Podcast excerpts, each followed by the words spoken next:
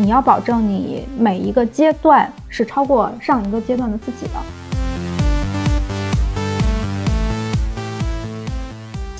你做东西一定要能够跟公司的业绩之间有强关联啊，越是这样的话呢，你就越容易把你的投入变成啊能够对应的公司的产出。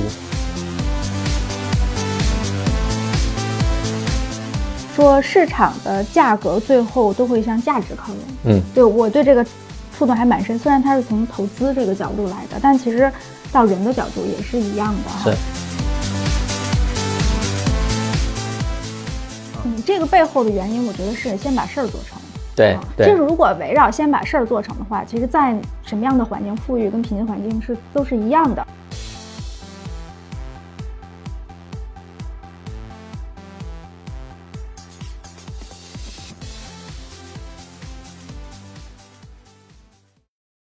大家好，我是产品黄叔。然后今天我们想聊个话题是穷养产品经理和富养产品经理之间有什么差异。然后我过去十来年在互联网里面从业呢，既在中厂待过，也在很多的创业公司待过，所以我觉得我的状态就比较像穷养的产品经理。那这位是我们的嘉宾 Summer，你先来自我介绍一下吧。大家好，我是 Summer，我也是一名互联网产品经理，工作有十年了哈，所以我是见证了整个互联网的跌宕起伏的发展过程。那我自己也是从一个产品的新人啊，也是一直到现在产品的老人。所以今天关于这个穷养跟富养的话题呢，也有可能我跟 Super 各自有非常多的心得啊，希望跟大家聊一聊。哎，你现在大厂名字能说了吗？说你大厂的名字能说了吗？你叫 BAT 吧。Summer 他是在 BAT 其中一家出来的，所以你可以想。可见的是，他确实是有很多的呃富养的经历。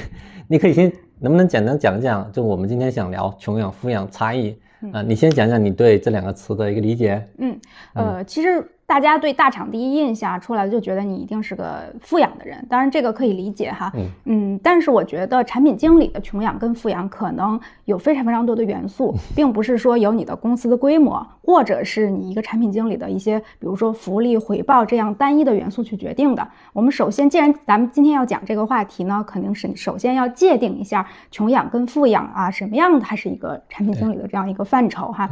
我我先说一下我自己的理解，嗯，我觉得对于产品经理。理来说呢，呃，你怎么去做一个产品？你怎么去把你的产品孵化、培养出来？在这个过程中，你所处的这样一个环境的呃富裕程度跟贫瘠程度，它的资源的这个程度，其实才更能决定你是富养跟穷养。呃，这个资源其实也挺多元素的啊，是我觉得其实有分显性的和隐性的两类哈。我先说显性的，最典型的就是。人力资源，对这个其实很能决定你是富养还是穷养。假设你在一个团队里，你做一个产品，哎，你其实一个需求只有一个开发支持你，那你看别的公司另外一个团队跟你做竞品，人家有五个开发支持他，那可能这个时候你们两个的开发的效果跟效率肯定是不一样的。所以这个就是一个穷养跟富养的区别，这是第一个。第二个呢，其实是比如说经费啊，经费这类的资源，你像研发资研发经费。运营经费、推广经费这一些哈，我举个例子，以现在最火的 AIGC 的产品为例，嗯，像 AIGC 的产品，它非常需要这种大量的服务器的资源，你要买数据进行这种数据的训练，那它就需要特别大的研发的经费。那如果你是可能在一个厂里边，那这个时候你没有那么多研发经费让你去做你的迭代的速度啊，最后训练出来的 AI 可能就没有隔壁那家公司它的 AI 训练的快，那这个时候你的用户体验可能就差。那最后可能你的产品做的不好，那这个时候它就有一个穷养跟富养的区别了。那对于还有另外一个例子啊，假设你我们是在一个团队里，我们这团队只有产品经理，我们做出来呢什么都要后面所有的增长啊、运营啊都要自己做。那再有一个隔壁的团队。他可能又有运营的大团队，又有渠道的团队啊，又有品牌的团队，各种支持他。做完之后一顿操作，哈，这个咔咔咔，所有的资源都上了。那他做出来的那个落地的规模增长的效果，肯定比你一个小的团队在这吭哧吭哧做啊要好很多。那这些其实就是显性的，我认为它是富养跟穷养的一些可能的关系。那除此之外，还有一些隐性的啊，隐性的又是指什么呢？大家都说的第一个就是一个产品的重视程度。很多时候也会决定你这个产品，哎，是不是能做得好啊？或者是你这个你的怎么说呢？你的这个成就感是不是够足啊？其实成就感也是穷养富养的一其中一个因素啊。假设你是一个公司的大家都很关注的一个明星的产品。所有人的资源，他是故意推到你这儿，然后你就做就行了。嗯。但如果你是一个很边角的哈，没人管的一个产品，那这个时候你可能得推着求别人上去给人家跪舔做事儿。那这个时候你其实心理状态跟你做事的这种困难程度不一样，这就是隐性的。那第二个隐性的，我觉得还有一个条件就是权利。嗯，权利是什么？呃，假设你做的这个产品，哎，被今天被领导、老板点了个名儿，说你们大家哎可以跟他一起配合一下做这个事情。嗯，你看你无形中就被赋予了一些啊这种高端的权利，哇，你可能也作为一个负责人哎去做这个事情，这个时候你做很多事情都特别顺。嗯，但如果你没有这样一个权利，你就是一个小的执行人员。好吧，那这个时候你可能各种跨团队的、跨角色的协作，你就做出来，沟通的成本就特别高。那这个其实也是你在一个做事情过程中，你的执行状态跟你的心理状态是不是会有穷养跟富养？所以我个人认为的穷养跟富养呢？就有挺多的这种 因素决定的哈，我想的会比较多一点。我不知道 Super 怎么看这个穷养跟富养的事情。嗯，Summer 他讲了很多，就是富养的话可能会有很多方面的因素，然后里面各个方面的因素呢资源都很充沛。那我自己经历过很多小厂，包括我最近在开了一个产品经理实战训练营，进来的学员我就发现，就是各有各的难处啊。就是我们等会会从几个维度来一一展开一下。总体来讲呢，就是。呃，可能成长空间很少，因为这个厂，这个小厂可能就那么多人，就那么几个层级啊。你你你上面可能就是一个部门负责人，那你的空间可能就很小。然后呢，可能呃，确实研发呀、开发资源很少，呃，甚至有些人他需要和外包来协作啊，那这时候就很费劲了，对吧？啊，还有就是你产品做出来了，那老板说我们没有资源。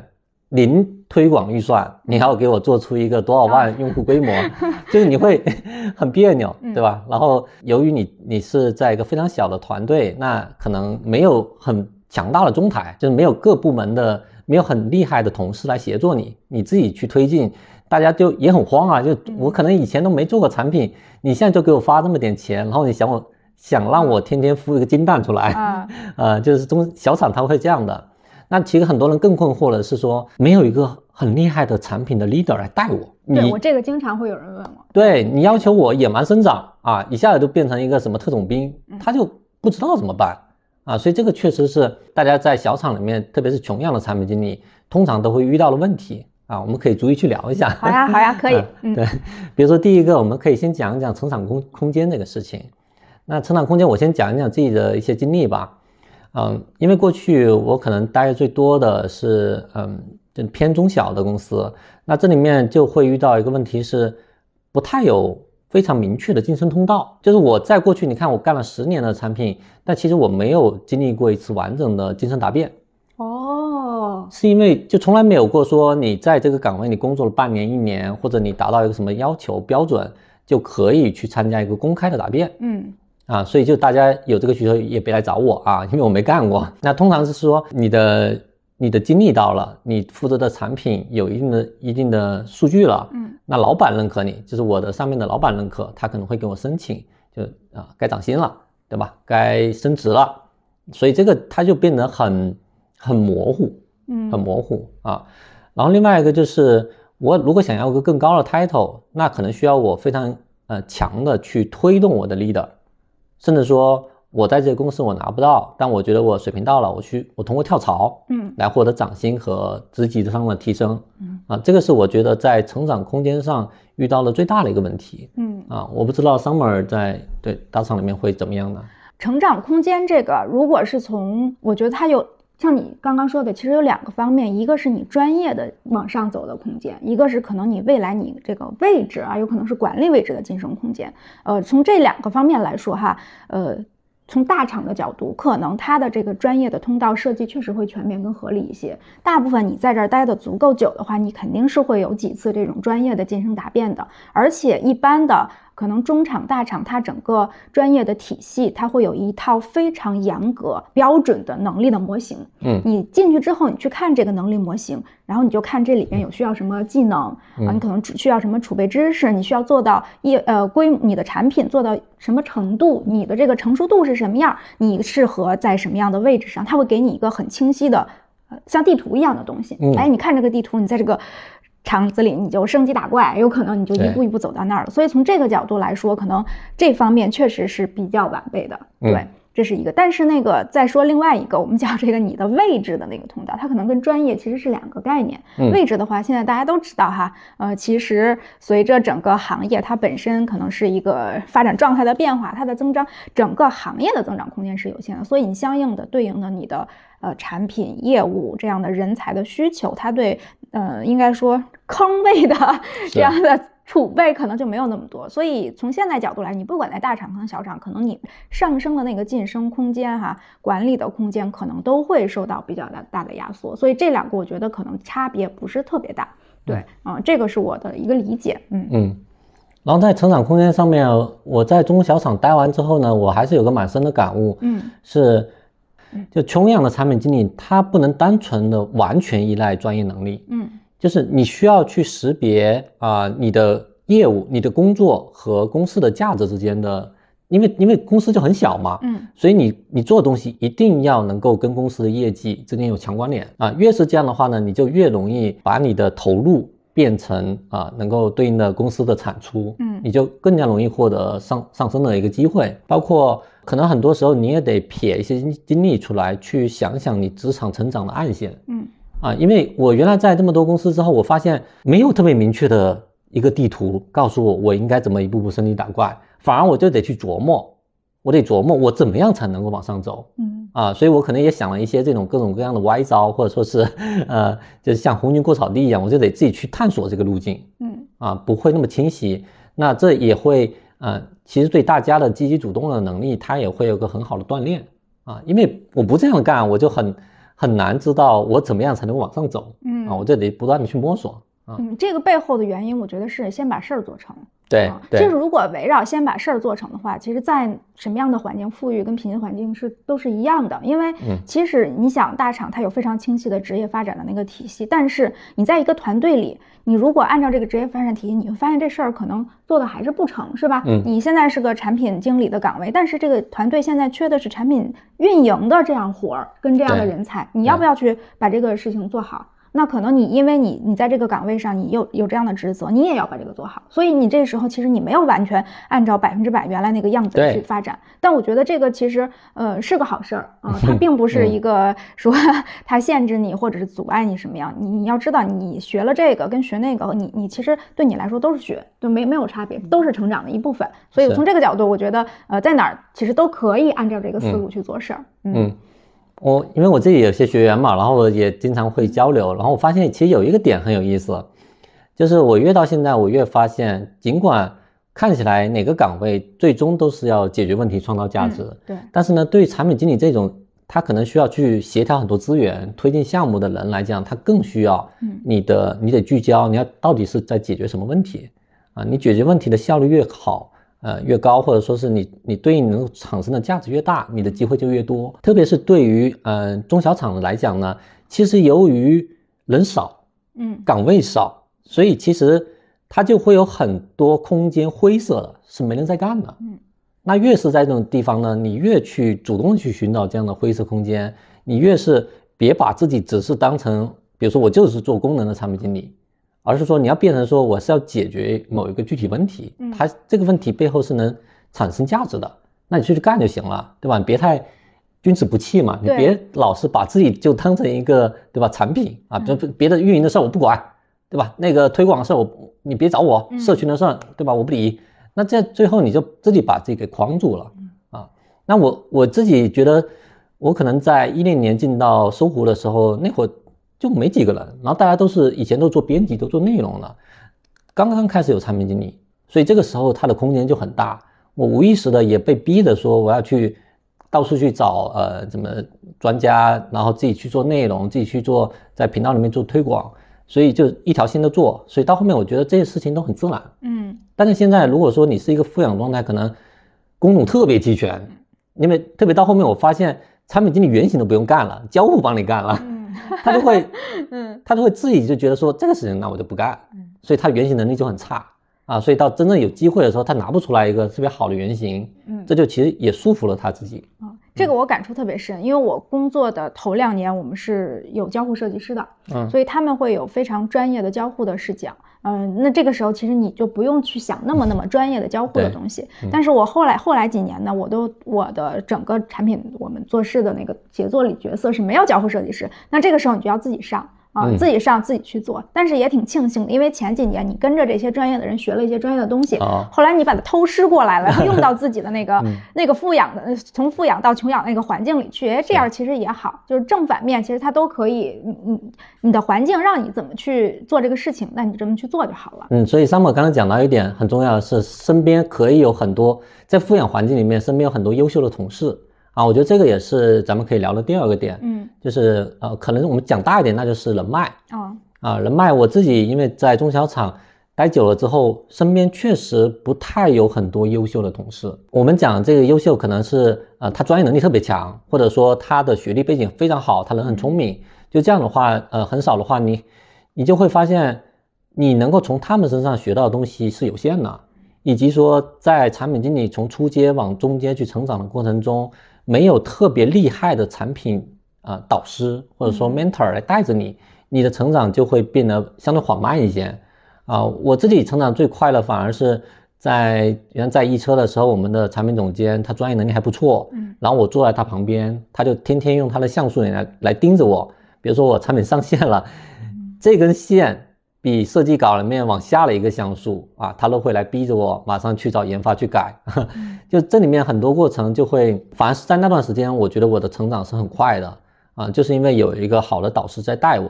但是我们有很多的同学，他在一个穷养环境里面就没人带他，嗯，但是老板要求你赶紧给我出活，他的压力就很大，他也不知道怎么办，没有一个很好的人教他，就是慢慢的把他专业能力给提高起来。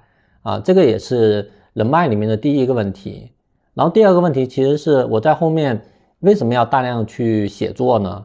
其实是我想找一份工作，没人帮我推，嗯，啊，就是我在那我还不认识 Summer，不然我可以让他帮我推一下。就当时我不认识什么人，那我找工作我连内推的机会都没有，我就得自己对吧，叭叭叭的去各个网站去投，那成功概率也很低，所以到后面我就想，我不能再这么。就是死下去了，就躺下去了。我得，我得，我得改，对吧？我得改改命。然后我就想，我怎么办呢？我就大量去写写作，写作去输出啊。慢慢的，哎，就认识了很多的朋友。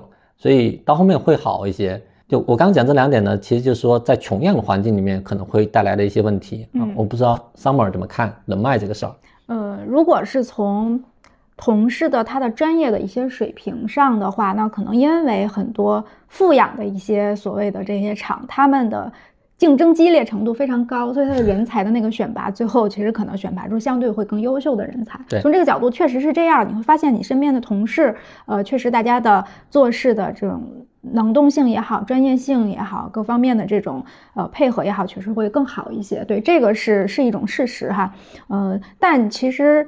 我觉得一个人他在一个环境里做事，如果能够依赖到这样的人脉角色，那那是非常幸运的。但可能不一定是经常幸运的，也有可能你在一个富养的环境里，但确实你的导师他就是不带你 啊，他就忙到没有时间带你，那你怎么办？其实还是一样的，你还是要自己去求生存，自己去学。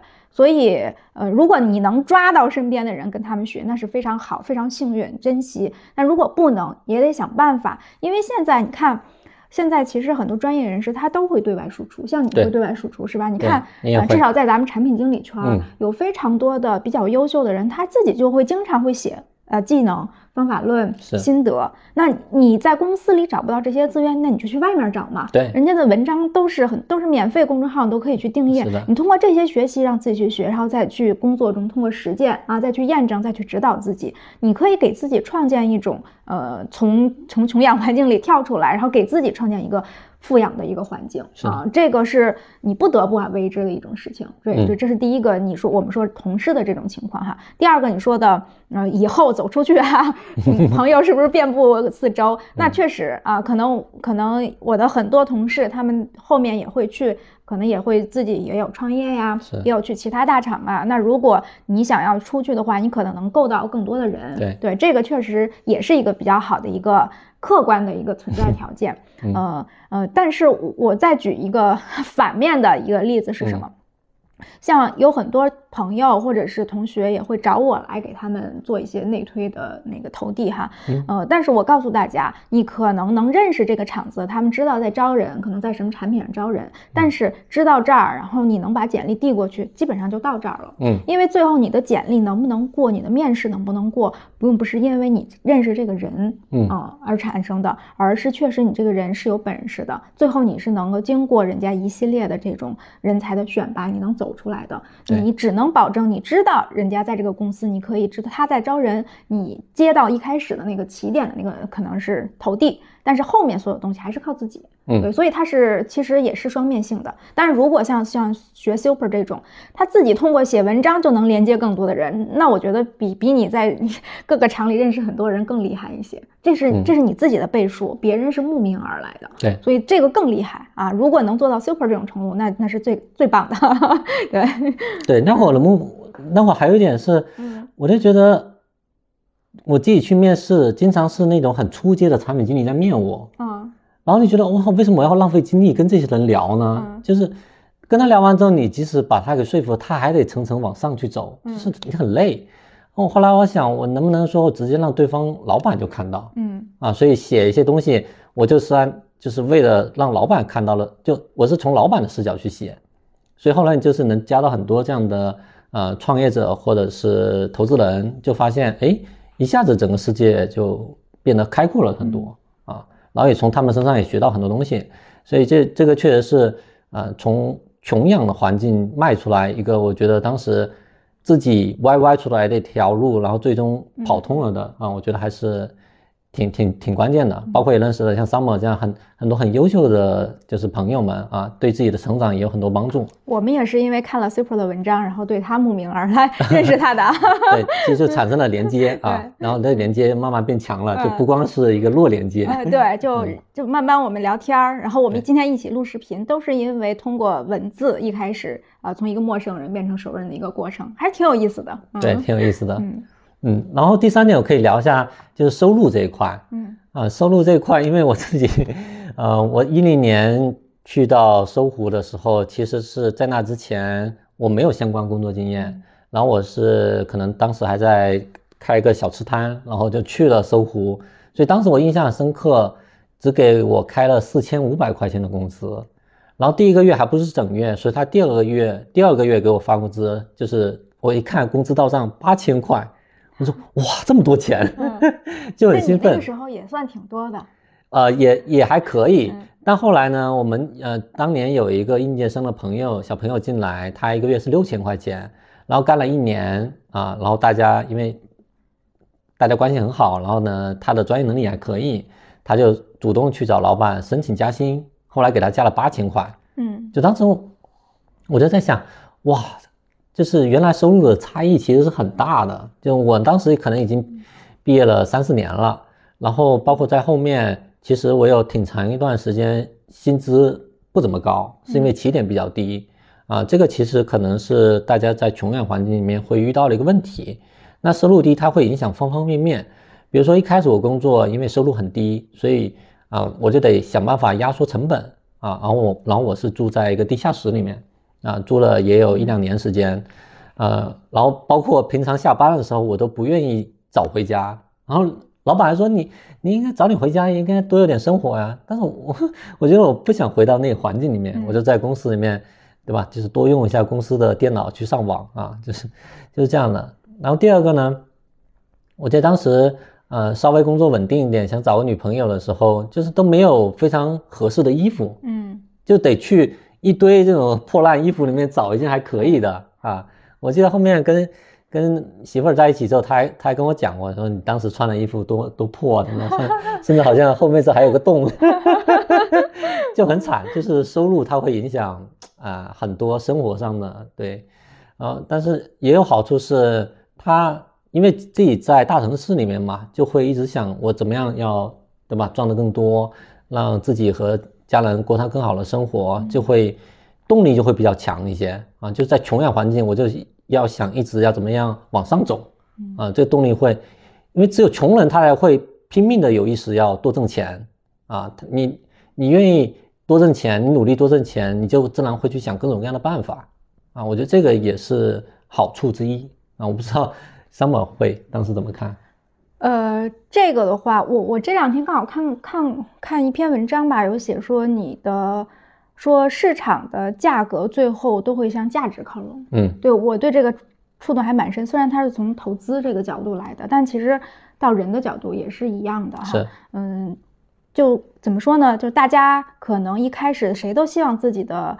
整个收入是超过别人的，都是高的啊，嗯，就可能会进行对比，但跟别人对比，其实你带来的更多还是这种痛苦，因为你只喜欢看跟别人的差距，不喜欢看你比可能比别人高多少，这样比其实没有太多意义。那对于收入这个事情，我只能说，你要保证你每一个阶段是超过上一个阶段的自己的，啊，你通过这样的方式给自己一个锚。嗯，你就在这个过程中，可能今年你确实是低一点，是吧？如果是起点比较低的话，好，你你不可能马上跃迁，这是不太可能的。所有人的都，我觉得除了那种非常幸运的人之外，大部分我们普通人都是一步一步的走上去的，他是慢慢上台阶的。那你今年是这样，你就想你明年你想什么样？好，那你如果。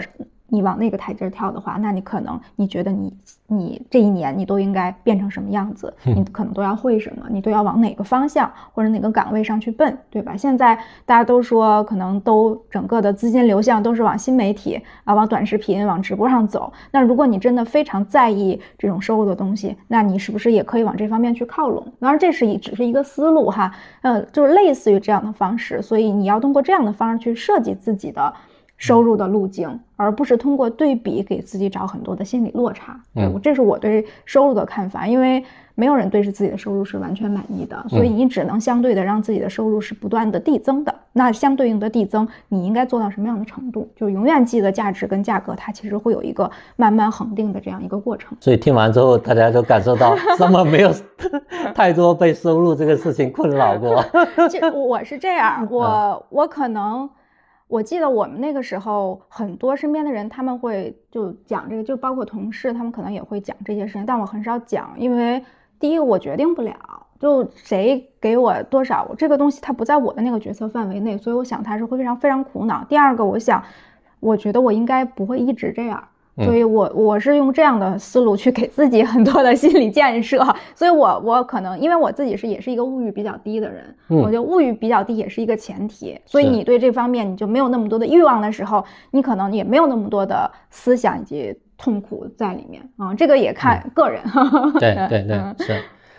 那刚才上面也讲到，就是心理状态这一块啊，我自己觉得在穷养的环境里面，就是环境的差异。也会给人在心理上面会有很多的变化和影响，嗯，比如说我之前在一家创业公司的时候出现过这么一个事儿，就是隔壁一个合作部门的呃这个负责人，然后呢他可能说，哎，我今年的目标是什么？完成之后呢，公司要给我薪水涨了多少个一个台阶？然后呢到了那个节点，他完成了目标，但是公司没有给他涨薪，他就很生气的走了。公司给他设定的是什么呢？公司知道你是完成了目标啊，我公司很开心。但是给你薪水涨到那个程度呢，对我们的是，对吧？支出压力很大，因为是个小公司嘛。公司就想，哎呀，我们再签一个协议啊，对吧？你明年要是达到什么目标，对应的我薪水给你都又到一个什么程度？那个人就很不乐意了，说你去年给我讲的你都没有承诺，今年你还想再坑我一年，就很生气的就走了。所以就是在。创业公司它确实会有很强的这种不确定性，嗯。啊，就是它不会像大公司，可能你富养环境里面你一去，其实他不在意这些，就或者说也也在意，也很在意，或者说呃我们约定的一些东西，他会至少会给你一个保障嘛。你在穷养的环境，大家就会公司你不知道这公司他会怎么着，嗯。啊，因为甚至很多人他会觉得说啊，为什么我们这个项目干的好像对吧，在推进过程中突然就变了一个方向，甚至说。啊，很快的就部门就有有一个裁员的情况啊，那可能是公司最近这个现金流比较紧张了，突然就要压缩成本啊。这个这个其实在疫情之前啊，小厂也和也是经常发生的，只是说进入到了疫情之后，大厂和小厂同时在发生这样的事情。其实大 厂也会经常发生，你你经常听。比如阿里的那些朋友讲，他们今天这个老板换了，那天这个部门裁撤了，其实这种也经常有。嗯，但是可能只是疫情把所有东西都爆发都集中了，但其实这个也不分大厂小厂。当然小厂有时候像你刚刚说的那种，可能没有讲信用的这种情况，呃，可能在大厂里是稍微少见一些的。嗯，对，但呃，这个我觉得他也也 怎么说呢？我只能说。呃，社会有时候就是险恶的，对你吃完这次亏，就下次别让自己吃这个亏。它的核心其实是说不确定性很强，嗯啊，你当我就是富养环境，就大厂它的收入是很很好的啊，它也会，比如说最近各种降本增效的新闻出来，但在那之前，其实所有人都是过得比较好的。但是如果你在一个穷养环境，这个事情它就变成了当前这个小公司它所处的赛道，或者说甚至是创始人的决策。它有可能就会出现各种各样的问题，导致甚至整个公司都没了。嗯，啊，那大家就会觉得呀，真的是你不知道明天会怎么样，就大家很多人他就压力特别大，甚至是会出现很容易出现嗯抑郁的情况啊。我自己特别是我说结合很多因素嘛，比如说我们在小厂的时候，其实给的招聘的预算也是比较低的，肯定会出现一个情况，就是就压价会比较狠，甚至说。我原来招人的时候，我可能三年的工作经验的产品经理只能开出八千块钱的工资，就这个价格它是远低于市场的预期的，呃，远低于市场的平均水准。所以大家招进来的时候，可能首先就觉得，对吧？我的收入这么低，然后干的活这么多，然后不确定性还很强，然后在那种情况下，大家的心理压力它是很大的，因为他的。基本的收入保障，甚至说是对未来成长的保障都是不足的，啊，就这个时候，他就包括我自己啊，我自己会觉得说，这个感觉，就心里就你你那个弦好像一直在绷着，嗯，你不知道什么时候这个船翻了，嗯，这个可能是对公司有没有未来的一种担心，嗯，对吧？嗯，其实你可能在穷养的环境里会有这样一种心理的不安全感，就万一我们公司哪天。啊，不行了啊，业绩不行了，那我就是真的失业了，可能会有这样的什么。但其他的心理过程在哪儿都一样。嗯，说实话，你只要是给别人打工的，其实包括你自己创业做老板也是一样的呀。谁是舒服的呢？就没有人是舒服的。你包括很多职场上前几年流行的 PUA，你。他他分穷养富养嘛？你即使在一个富养的环境，你有可能被 PUA 的更厉害啊！这是这这都是有可能的。所以其他的心理的那种呃不舒适啊，心理的痛苦，其实到到处都有。但是一个公司的那种安全存在，那可能这个确实会有一些差别。嗯嗯。然后这里面其实其实是有好处的。嗯。好处是你经历过那么多大风大浪之后，自己出来干一摊事儿。就好像以前都是小 case 是吧？都见过了，对对吧？天天翻船的事情你也没呛几口海水，也不是没见过。所以自己再来做这摊小事的时候，你会发现，哎，好像也没啥。嗯啊，然后对吧？昨天可能我们做这条数据效果很差，或者说开了一个班，哎，没几个人报名，这也不是什么事儿。嗯，短期肯定会有些伤心，但你从长期来讲说，那我们再看下一次机会呗。嗯啊，就是他也会有这种。心理状态的锻炼。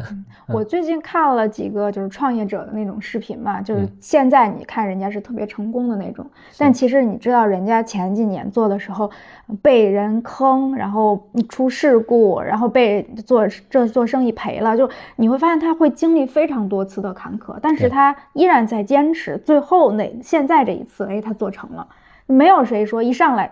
第一次就做成的，就这个真的前边你你不能说它是苦难还是财富，它有可能是一个混合性的东西给到了你。对，就是经历嘛，经历都很有价值啊，会给后面的自己带来养分。好，那咱们聊了这么多呢，我也想问 Summer 一个问题，就是是不是大厂的产品经理都是被富养的呢？呃，肯定不是。啊 对，因为你想。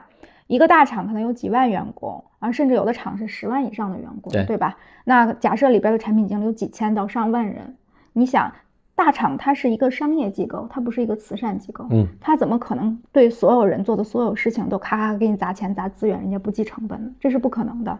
所以其实你摊到每个个体身上，你不可能所有的人都是富养的状态，对，就一定会有一些人，他肯定也是那种很边缘、很角落的，因为在任何一个。大厂里，它可能都会有比如说战略产品啊、明星产品啊，还有那种发展速度特别快的产品啊，它也一定有那种后端型的产品、辅辅助型的产品，还有那种特别边缘的产品。嗯，所以前者的话，有可能，呃，公司非常重视，它可能就你就是算是一个富养，但是后面那些大概率其实是穷养的。嗯啊，就是包括给你的人力。给你的经费，给你的其他的资源，有可能其实你就像在公司也是做一个边缘业务，做自己的创业，吭哧吭哧干啊，人也特别少，一个人干 N 个人的活儿，这种都是非常有可能的。所以就一定是辩证的去看这个东西。你像我，我以我的经历哈，我工作的头一年多的时间，那个时候我觉得我其实是在一个富养的一个阶段，因为我们整个产品团队、产品运营加起来大概有二十多个人，你想每个人做的事情是非常细、非常精细的。我在这一年多的时间，那个时候我还是我们的那个主的，算是产品那种经理的策划的岗位啊。我们是做的千万级的产品，你看我的心理安全感呀，我的这种成就感，包括我的什么，看上去就是个富养的状态。但是，一年多之后，我被调岗了，嗯，我直接就被调到了一个非常非常边缘的一个业务。这个边缘的业务，它的规模是特别有限的那种小业务。然后呢，我当时我们整个产品加运营加各方面就我一个人。就相当于我从一个几十人的团队啊，落到了只有一个人的团队加几个开发，我们就做那个边缘业务。那时候我其实就从一个富养变成了一个穷，完全穷养的状态。嗯，然后那个时候其实你也经历了特别多的心理过程啊，我为什么呃突然要变成这个样子啊？我要做这样？你看我跟别人一对比，我会会会那种 会会非非常受伤啊。但也经历了一系列的心理活动的 建设，最后慢慢也还是接受，还是好好干，然后干。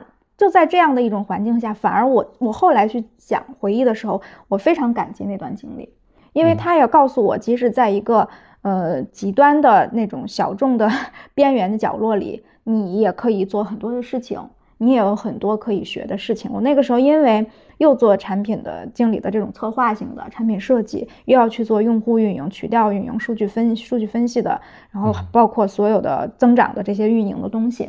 所以，就因为我一个人干了这么这么多的事儿，所以到后面我又重新再去做新的产品的时候，我是都会的。我不太于依赖于什么给我这些东西，我都会。我都会的时候，我做很多事情，我反而更容易去做了。嗯，所以我反而经过这样一种穷养跟富养的对比，我就觉得，我对我来说哈，你在大厂也好，在可能在小厂也好，或者怎么样，穷养的环境它不一定是都是不好的。对我是有这样一个前后的一个对比改观的。对，是，嗯，像其他的很多各种各样的厂都是一样的，一定会有前半部分的明星，也一定有后半部分的角落。对，是。是是，对，因为我我自己也确实也经历过，就是在中厂啊，就当时我们公司其实也有五千到一万人这种级别，那在这种公司里面做明星级项目确实很爽，就所有的资源都围着你转嘛，嗯，然后你仿佛自己对吧，就是就站在舞台中央，然后灯光给你打下来。啊，这种感觉非常好。出来之后，到了特别是早期的创业公司，那确实会经历一个特别大的变化。我原来有一次遇到一个问题是，嗯，其实我当时想做个小程序，其实小程序非常依赖于社群嘛，嗯，但是呢，当时有一个小朋友，他是负责社群运营的，其实他的专业能力不够啊，但是又我当时不知道怎么做社群，所以特别依赖于他，其其实部分的也导致了这个业务最后的崩盘。那其实后面回看的话，我会想，哦，那我自己也得学一学社群运营是怎么着，嗯啊，不然的话，你就相当于把命根交给别人嘛。所以后来到了呃新的一个业务之后，我就努力的去学这一块。那其实这里面背后讲的是说，在穷养的环境里面，它会倒逼你去掌握更多的技能，嗯，掌握这些技能的目标是你要能够可控的把一件事情做好，啊，就这种。穷养的环境使我后面出来自己做自媒体做内容的时候，我就会相对的比较得心应手。就是说，我知道什么事我都要先自己跑一遍，嗯啊，比如说怎么拍摄，啊，怎么让这个表情更加自然一点，啊，原来就想了各种花活也去练，然后包括一开始对着镜头很紧张啊，就是会会对吧，会舌头会打结的，然后慢慢的自然一些，包括啊怎么剪辑视频。包括不断的把这视频剪辑的效率提高啊，就各种包括怎么选题，嗯，就这里面就有很多的事儿是需要去实践去探索的啊。由于我自己是很多时候是在穷养的环境，就是穷苦了孩子要早当家嘛，嗯，所以你啥事都得干，干完之后呢，你就觉得哎，其实也没什么啊，反而是你自己有了多方面的能力之后，你这些很多能力它是可以迁移出来的，迁移到了一个新的环境，你再去做一些事情，感觉哎，好像还挺简单的，嗯，对，所以穷养对很多人来讲，它它会是一种负担，或者说是一种就是压力。但它反过来也会逼我们更逼我们更快成长，嗯，因为我们说穷养环境，它一定会变成特别需要有人来带领大家突破这个困境。那是谁呢？如果你能够把这个事情做好，其实就是你嘛，嗯，对吧？那到最后，我们可以大家我们两个分别给富养的和穷养环境的。产品经理们提一些建议呗，因为有人可能会问啊，是不是怎么去去到富养环境，就努力的想去的这个。对于这个，我我觉得建议是不要纠结于你是在富养还是在穷养的环境里边，就不要过于纠结它。对，如果如果是就穷养啊跟富养都有可能把一个人养废，也有可能都有都把一个人养好。嗯，对，这个更多的取决于你自己的角度、态度，还有你个人的行动的能力。它不并不完全取决于这个环境是否贫瘠还是富有，对这个其实我觉得是非常重要的。如果你现在是在一个比较富养的一个环境里啊，相对于呃比较宽松或者是怎么样的话，我的建议是你要充分去吸收这个环境里所有的养分啊，你你要学会怎么去调动这些资源跟养分为你所用，让你把这个事情做好，做出成绩，在这个过程中不断的给自己加码，给自己增加更多的满足感。嗯，所以因为在富养的环境里，就是你收获的其实是这一份经历，以及呃，它背后给你的这种心理的成就感。是对，嗯，但是也要注意，是说你要时刻去分清楚，到底它是有一些平台占了很大的成分，还是你个人能力占了很大的成分？它一定是相辅相成的，但是可能要看得更清楚一点。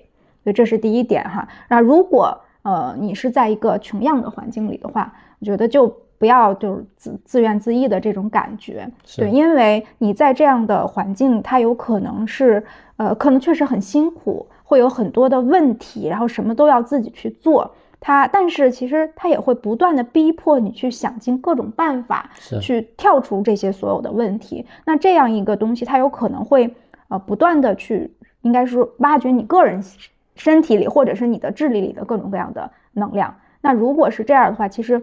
呃，穷养的环境，它可能会让你长得更快啊，以及会让你变得更加的成熟。对，所以你应该好好的、客观的去利用这样的环境，而不是就是抛弃这样的一种，或者说只是负面的去感受这样的一个环境。对，这个其实是我对大家的一个小建议吧。嗯嗯，对，summer 说的很好。我如果是我补充的话，我觉得有三个名词，就有三个词可以用来讲我的理念。嗯，第一个词叫做目标。就你想要达成什么样的目标啊？第二个词你要知道自己的现状，对吧？就是我现在是在穷养还是富养的环境里面啊？比如说桑 r 说，如果你们如果大家都在富养的环境，那你要想在这个富养环境里面拼命的吸收养分，对吧？拼命的要想这些资源怎么为我所用啊？甚至说你跟大家搞好关系，嗯，可能不经意间你的同事出去创业了，这个机会也也会到你身上啊，这个是很明确的。第三个就是你知道了目标和现状之后，中间这个路径，我们怎么样去，对吧？怎么样去走？怎么样去设计？怎么样努力的去探索？这个也很关键。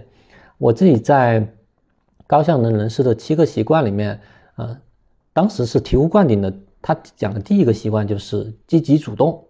他积极主动的核心的理念啊，不光是说要让你努力的去，对吧？去探索，去努力。他他会讲你不要太。老是说客观环境怎么怎么着啊？你不要老去强调这个，而是多多想一想你的主观能动性。我之前在呃，我之前去一家游戏公司，可能第四天，然后呢，呃，我们的 C.O.O 就拉我们中层的这些总监们一起开了个会，说我们决定要裁员啊，决定要跟成都的分公司合并。那当时大家就崩溃了。没觉得说，哎，原来我在一个很很很不错的平台，对吧？大家都干得还挺好，合作的也很好，业务欣欣向荣。然后你突然来这么一个事儿，然后很多人就崩溃了。那我在当时呢，因为我刚受这本书的洗礼啊，或者说洗脑，就觉得我其实可能就犹豫了，或者说难过了一秒钟或者三秒钟，嗯，就真的很快。我马上就想，其实危机代表着后面是危险和机遇啊。如果我们太多的看重危险，那你可能就对吧，会慢慢的会沉沦在痛苦困难里面。嗯，但如果你看到的是机会，其实乱世出英雄嘛。啊，一旦出现了这这种环境，你不管是你的领导还是公司的高管，他们看重的是谁能够真正的站出来啊。所以在那个时候，我就非常努力的去创造一些机会，那最后也得到了啊，就是当时我们公司去投资另外一家公司，要成立合资公司的时候，因为其他总监都基本都走了，嗯，就只剩下我一个产品经理，啊，我是产品总监嘛，可以来负责牵头去设计这个产品。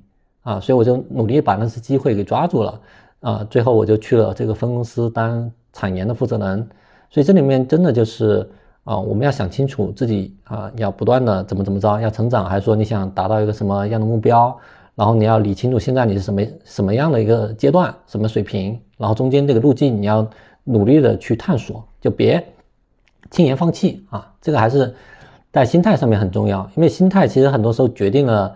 你对这个事情怎么看？你投入到多少精力啊？我记得在克劳塞维茨的总体战里面也有一句话很经典，是战争以一方意志的终结而结束。就你一旦有一方，比如说我跟三宝，假如说我们两个打架，那假如说我放弃了，我投降了，那其实这场战争就结束了，我就失败了啊。就是它是有这么一个意思在，还是蛮有意思的。所以非常建议大家，特别是在互联网这样的啊。就是这种行业或者环境里面，不管是穷养还是富养，哦，我们大家都要激流勇进，好不好？嗯，那也祝大家二零二三年啊，新年快乐！新年快乐！嗯，拜拜！拜拜！拜拜！